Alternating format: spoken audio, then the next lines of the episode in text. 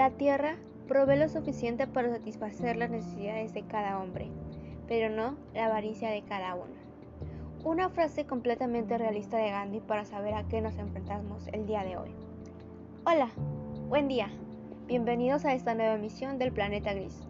Yo soy su servidora Azul Hernández y el día de hoy hablaremos sobre las acciones que tanto tú como yo deberíamos llevar a cabo para el cuidado del medio ambiente, que ha sido afectado por nuestras actividades diarias. Por ello, es importante empezar a concientizar a las personas del mundo sobre el impacto a los ecosistemas y naturaleza de nuestro planeta.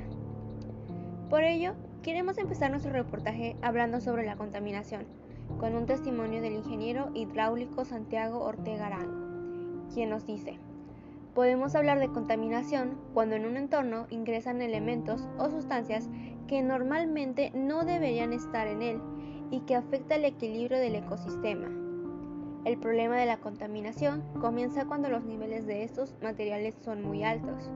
Los agentes contaminantes pueden ser físicos, químicos o biológicos y perjudican medios como el agua, el suelo o el aire, cuando se presentan en concentraciones muy elevadas.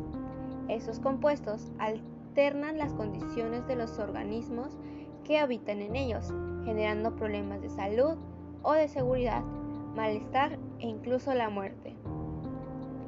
Este fenómeno perjudica el equilibrio del ambiente y lo convierte en un ambiente inseguro.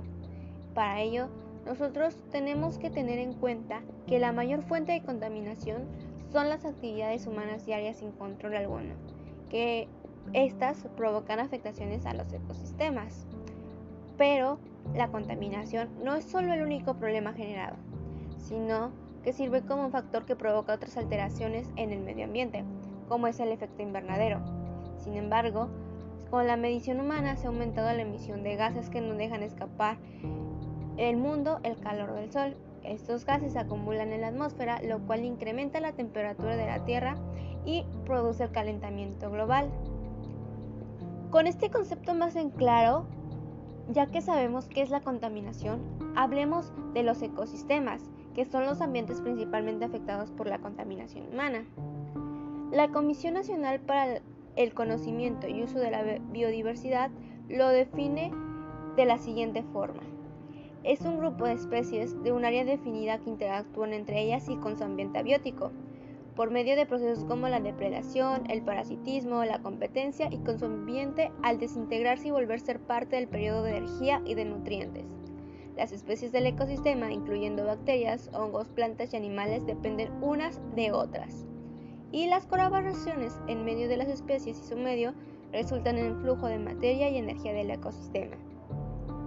Del mismo modo, la huella ecológica es un concepto que va de la mano con el ecosistema, ¿Por qué? Porque la huella ecológica se ha considerado como un indicador de sostenibilidad a nivel internacional. Este indicador biofísico de sostenibilidad integra el conjunto de impactos que ejerce una comunidad humana sobre su entorno, considerando tanto los recursos necesarios como los residuos generados para el mantenimiento del modelo de consumo de la comunidad.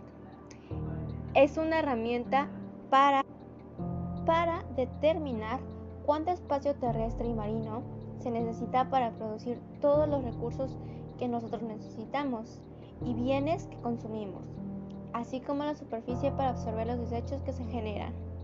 La Secretaría de Medio Ambiente y Recursos Naturales aclara que la huella ecológica de cada ser humano es de 2.7 hectáreas.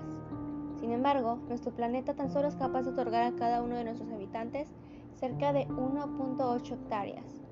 Este concepto fue propuesto en 1996 por William Rees y Maltis Wagner. Ante este panorama todas las circunstancias, nosotros deberíamos empezar a tomar acciones ecológicas para la salvación de nuestro medio ambiente. Es importante la aplicación de acciones como el uso sustentable de los recursos naturales y del medio ambiente mundial del planeta, entre otras muchas acciones, para así reducir de manera considerable los daños y afectaciones a los ecosistemas y medio ambiente.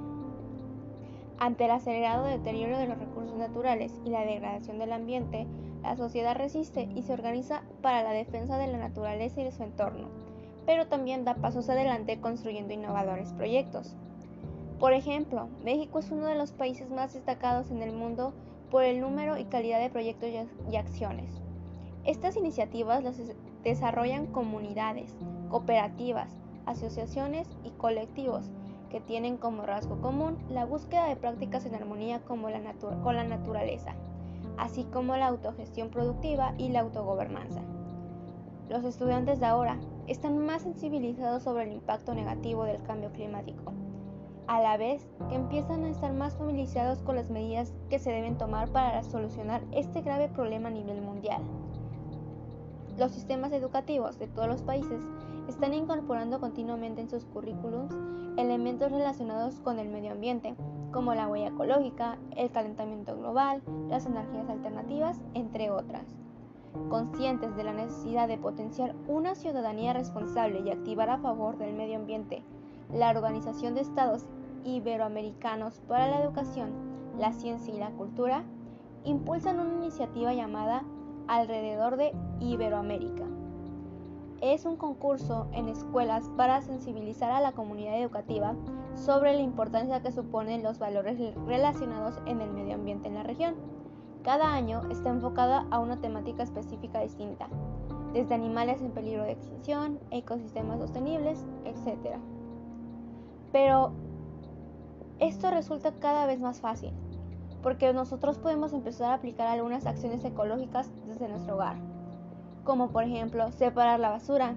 Desde pequeños es bueno que los niños aprendan a separar los residuos que se pueden reciclar, enseñarles que se tira en cada cubo y por qué se debe de hacer así. Usar productos que puedan reutilizarse. Hay muchos productos que pueden usarse varias veces para proteger la naturaleza, por ejemplo las servilletas de tela en lugar de las de papel apagar las luces, que aunque parece obvio, pero muchas veces no nos damos cuenta de la cantidad de veces que encendemos la luz en una habitación que no ocupamos. Consumir frutas y verduras ecológicas. Los productos ecológicos cuidan el medio ambiente porque en su producción no se utilizan fertilizantes ni otros productos contaminantes. Evitar dejar los aparatos enchufados, ya que estos aparatos, aunque estén apagados, consumen aún energía, cerrar los grifos correctamente, cuando no se utilice en el agua, cierra el grifo y controla que no existan fugas. Muévete en transporte público, que aunque hoy parece un pequeño problema, la contaminación en grandes ciudades proviene en una gran medida en los coches, así que utilizar el transporte público para desplazarse ayuda mucho a la naturaleza. Llevar tus propias bolsas al supermercado, cada vez son más los supermercados que venden las bolsas de plástico para evitar su uso y fomentar el reciclado. Aprovechar la luz natural para reducir el consumo de luz eléctrica, cambiar las bombillas de tu casa a unas que eh, usen un consumo menor, ya que éstas se calientan menos y por lo mismo consumen menos energía. Y dialogar y crear conciencia, conversar con nuestros amigos, familiares, compañeros de trabajo, empresas, todo aquel que esté dispuesto a escuchar sobre las realidades del cambio climático y de pequeñas o grandes acciones que pueden realizar para proteger el planeta. Reciclar todo lo que podamos.